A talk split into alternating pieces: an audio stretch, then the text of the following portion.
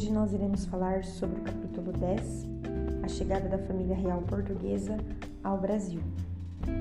Em 1806, Napoleão Bonaparte, que era o imperador da França, ele vai decretar o bloqueio continental. Este bloqueio proibia todos os países europeus dominados pelos franceses de manterem laços comerciais com a Inglaterra.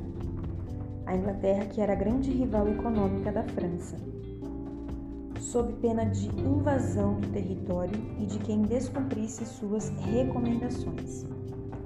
Neste caso, Portugal vai ficar com uma situação bem delicada.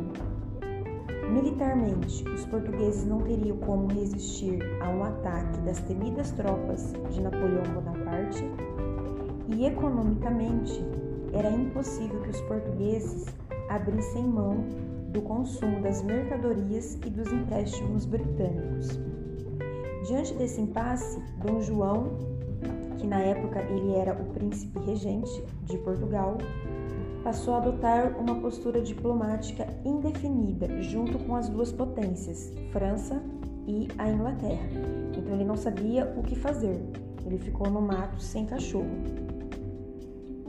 Diante dessa pressão, de um lado ele tinha a ameaça francesa de invadir o território e do outro a ameaça inglesa de destruir toda a frota é, lusa e também de tomar o Brasil.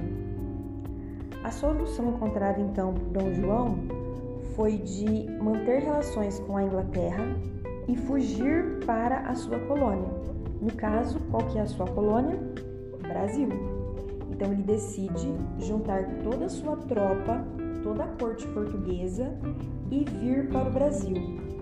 E a Inglaterra iria, neste caso, é, escoltar essa travessia para que os franceses não pudessem é, pegá-los, né? não pudesse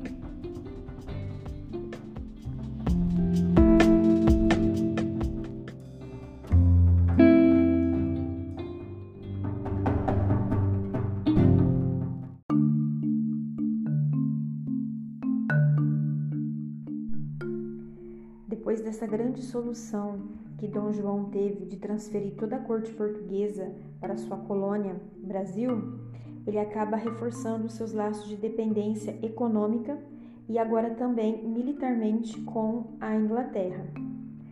É, em 1807, Portugal acaba sendo invadido pelas tropas napoleônicas, como não tinha mais a corte portuguesa lá, então a tropa napoleônica acaba invadindo o território português. Em 1808, mais precisamente no dia 22 de janeiro, Salvador acaba recebendo as primeiras, os primeiros navios vindos de Lisboa para o Brasil. A primeiro momento, essas tropas, esses navios, eles deveriam chegar no Rio de Janeiro, que era a capital do Brasil, né? É para lá que eles iriam depois mas devido a um grande, um for, uma forte tempestade que teve em alto mar, eles acabaram passando mais tempo em alto mar, então eles já estavam exaustos, muito cansados e tudo mais.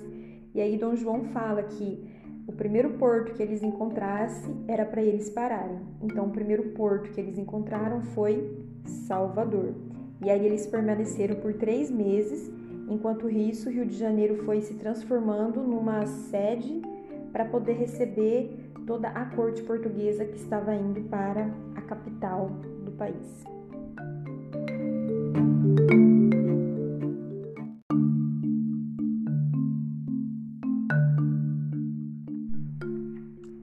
É, a primeira medida tomada por Dom João ao chegar no Brasil, ainda em Salvador, foi o decreto da abertura dos portos brasileiros às nações amigas do Império Português. Dom João decretou essa medida porque o Banco de Londres chegou a decretar falência por causa do bloqueio continental. Então Dom João ele se sente pressionado e acabou fazendo seu primeiro decreto ainda em Salvador. Com isso, a coroa portuguesa podia fazer negócios com todos os seus aliados, principalmente com a Inglaterra, o que representa o fim do pacto colonial, o pacto colonial que ocorreu lá no início aonde Portugal só podia fazer comércio com o Brasil e Brasil só fazer comércio com Portugal. Então, este pacto colonial foi o fim. e a independência econômica da colônia. Agora, os comerciantes, tanto de Portugal e do Brasil, poderiam vender os seus produtos a qualquer nação que estivesse em paz com a coroa, obviamente, o que trouxe uma liberdade comercial de poder negociar com quem, é, com quem eles queriam. Inglaterra estava com a, cor, com a corda toda, né? Ela, ela, ela que mandava e desmandava aqui no Brasil. O que ela reivindicava, o Brasil abria as pernas. Era bem assim que funcionava.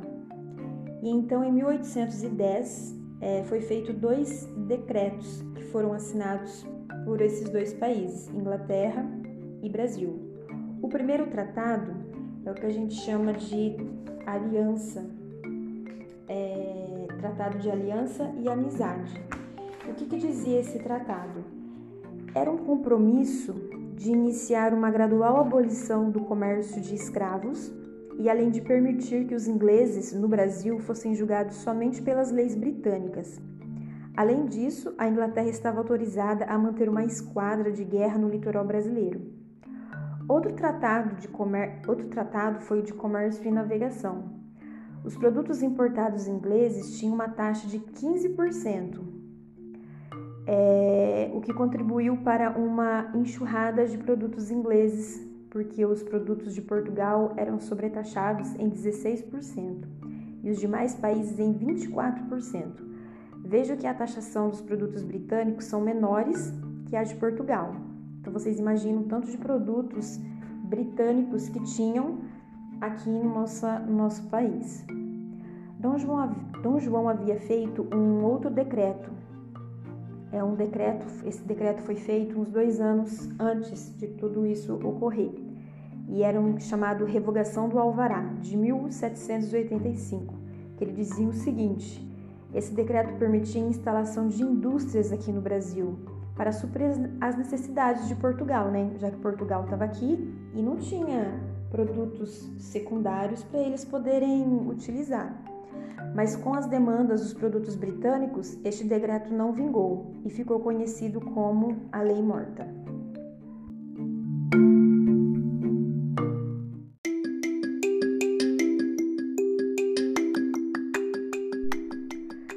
Bom, agora eles precisavam fazer do Rio de Janeiro, que era a capital do Brasil, agora ela ia se transformar na sede do Império Português. Olha só o que vai acontecer. O Rio de Janeiro passa a ser a sede de Portugal. E o Rio de Janeiro é, opta receber a família real e sua extensa comitiva. É, aproximadamente 15 mil pessoas que, veio, que vieram juntamente com a corte portuguesa e chegaram aqui no Brasil. Então, o Rio de Janeiro tinha um desafio muito grande, né? Que era o objetivo deles era transformar o Rio de Janeiro em uma cidade europeia, como por exemplo Londres Lisboa. Mas esse, esse cenário jamais iria ocorrer, né? Até porque a cidade do Rio de Janeiro era cheia de mazelas, cortada por becos e vielas, infestada de doença em decorrência da sujeira, com uma grande produção, população negra circulando pelo centro urbano, o que causava temor aos brancos os costumes locais causavam estranheza aos europeus e faltavam habitações em número suficiente para receber a comitiva real.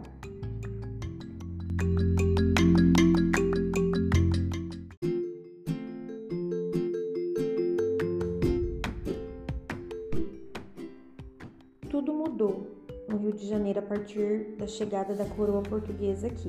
Então o Rio passa por um processo de europeização, né? E prédios acabam sendo construídos, prédios também acabam sendo reformados, adaptados para a instalação de órgãos tanto políticos, tanto político como administrativo, que foi transferido de Portugal para cá é, como por exemplo os ministérios, o Conselho de Estado, o Erário Real, o Banco do Brasil, a Real Academia Militar, instituições científicas culturais como a Biblioteca Real, o Museu Real, a Academia Real de Belas Artes e a Escola de Medicina.